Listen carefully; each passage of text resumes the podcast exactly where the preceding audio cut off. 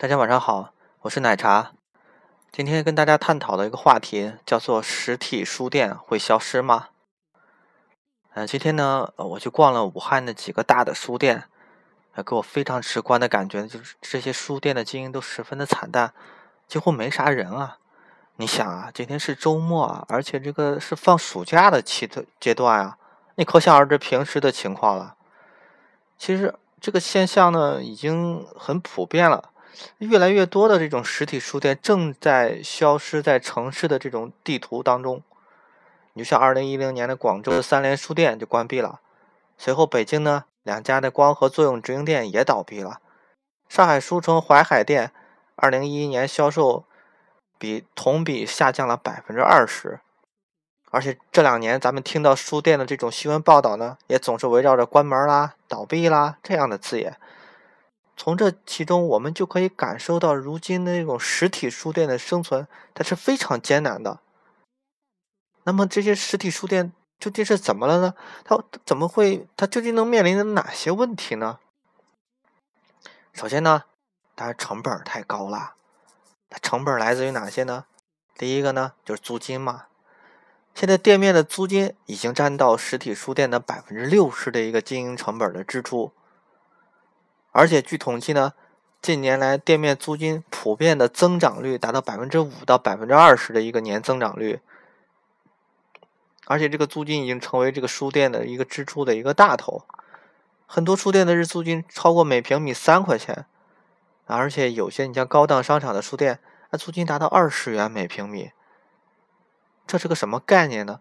因为不少书店交完租金，这个毛利率只剩下百分之一点五到百分之三。这是一个非常低的利润了。除此以外，就税收。实体书店要交纳哪些税收呢？它包括增值税、城市维护建设税、企业所得税、房产税、印花税。当然，新华书店像这种单位，它享受了部分的一个政策优惠。但是，相比于新华书店这种国营单位来说呢，那民营书店的处境就更为艰难了。除了要缴纳百分之十三的增值税。盈利之后，你还得交纳百分之二十五的所得税。目前就这百分之十三的图书增值税，就比世界上其他国家要高得多。你你就比如英国啦、加拿大啦、澳大利亚、葡萄牙啦这些国家，它的图书销售增值税仅仅为零，呃，其余多数国家都保持在百分之三到百分之七之间。除了成本以外呢，那就是对手太厉害了。那对手是谁呢？那就是网络书店呀。那很多人都觉得说，互联网这个东西就像是潘多拉盒子里的魔鬼啊，一放出来呢，就把传统经济打得落花流水。你看这个网上书店，它这个价格，它就是最大最大的优势，它就是便宜啊。那据有关机构统计，由网络书店引发的新一轮的全国性的图书价格战，使整个图书市场中中下游的平均毛利率下降了百分之五，整个行业损失的毛利每年大约在百十五亿元。有的图书甚至低于进货的价格销售，图书销售变成了某些企业的圈钱套现的一个游戏。再者，就是网上书店，那买书方便啊！啊，你看，你在这个搜索栏一输入图书的信息，相关的书就出来了，那好找啊！而且那书书后边还有读者的评论，啊，这就很重要了，啊，你就知道他买了，啊，值不值啊？此外，你现在你头一天下单，第二天书就送上门了，这多便捷了呀！那有了问这些问题，那该咋办呢？那眼看着实体书店倒下去吗？啊，这有些人就给出主意了。有种观点就是说，哎，那政府应该扶持与引导。那政府咋扶持呢？政府就给实体书店给你补贴呗，或者减税。当然，这不包括新华书店这种国营书店了啊，主要是针对的是民营书店。还有一种叫规范定价，由政府通过行政手段来规范网上跟网下的这种销售价格，这样网上书店就没有价格优势了。但是我觉得吧，这以上这两个主意还都是扯淡，因为它违背了自由市场经济的规律啊。第三呢，就是实体书店自己要积极变革。那怎么变革呢？一种叫专业化。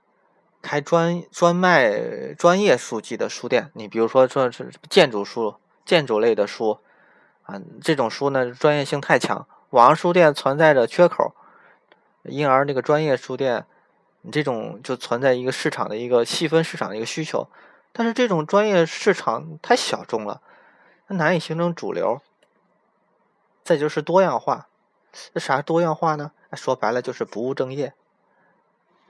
在网络书店的这种冲击下，那书店呢，你就不不应该再以卖书为主业，你应该反更倾向于书的那种衍生品，就包括两个方面，一个是体育用品啊，卡卡通产品啊，服饰鞋帽啦，文具用品啦啊，这种跟出版物相近或相类似的产品；二呢，就是什么动漫啦、音乐啦、影视啦啊，这种多元化的这种产品，你包括以及那个文化地产啦、电子商务啦、餐饮啦。等这些非出版相关的产业，甚至还可以进行会展啦、讲座啦、创意集市以及个性化定制服务。你像上海书城那种星巴克，啊，万盛书园的那种醒客咖啡厅等，那一杯水，在里边那一杯水卖的比一本书还贵。实际上，实际上，当实体书店做出这样一种转变以后，它已经从单纯的销售转向了部分这种营造这种氛围，并最终。有了整合上下游产业链的这种能力，再有一种呢，那就是社区化，开设社区书店，它的好处有几种。第一呢，就是成本低，社区门面的出租费，那跟商业繁华地段比，那就小得多了。第二呢，那便民啊，与网上书店到货才能看到真书的特点相比，那不走两步路就能看到这个书了。第三呢，那就是最大的特点，正如其名，具有社区性。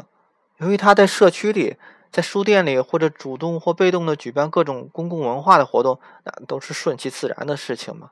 经常举行各类主题的什么作品展啦，那文化沙龙啦，什么跳蚤市场啦。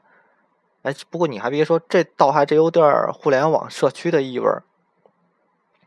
但是对相对于我们今天讨论这个实体书店经营困难的这种处境呢，那很有意思，是在大洋的彼岸，亚马逊这个最大的图书电商。却在去年年底，在美国的西雅图开设了首家的实体店，这个书店的名字就叫做亚马逊书店。哎，这样的书店截止目前已经开了两家了，而且这个亚马逊在开设第一家书店的时候就许下了将这个实体书店要开到四百家这样的宏伟愿望。哎，你说我这现在实体书店的销售都每况愈下呢，可亚马逊为什么这么执着的反其道而行呢？好像感觉我们农村人好容易到农城里来了，啊，你们城里人又想着往农村跑，那到底这城里人玩的是什么套路呢？其实啊，互联网它既不是潘多拉盒子里的魔鬼，也不是上帝派来的天使，既不是天上飞的，它也不是水里游的，它就是实实在在在我们身边的，让我们每一个人都能体验到产品和服务的一种营销方式。其实你从西雅图的实体店就可以看到。它货架上展示的不仅仅是书，还有亚马逊的卖的什么电视啊、平板啊这些硬件产品，让你的用户真正体验到你的产品和服务，才是这些科技公司醉翁之意不在书的真正目的。看了这个，你还会觉得我们现在实体店、实体书店什么规范价格啦、什么不务正业那些路子对吗？其实我认为，社区书店它不失为一个好的解决方案。因为我们不仅仅是需要我们生活周围的公园越来越多，菜场越来越多，同时这样的文化园地，我觉得也应该越来越多，而且越来越接近我们普通的老百姓。感谢您的聆听。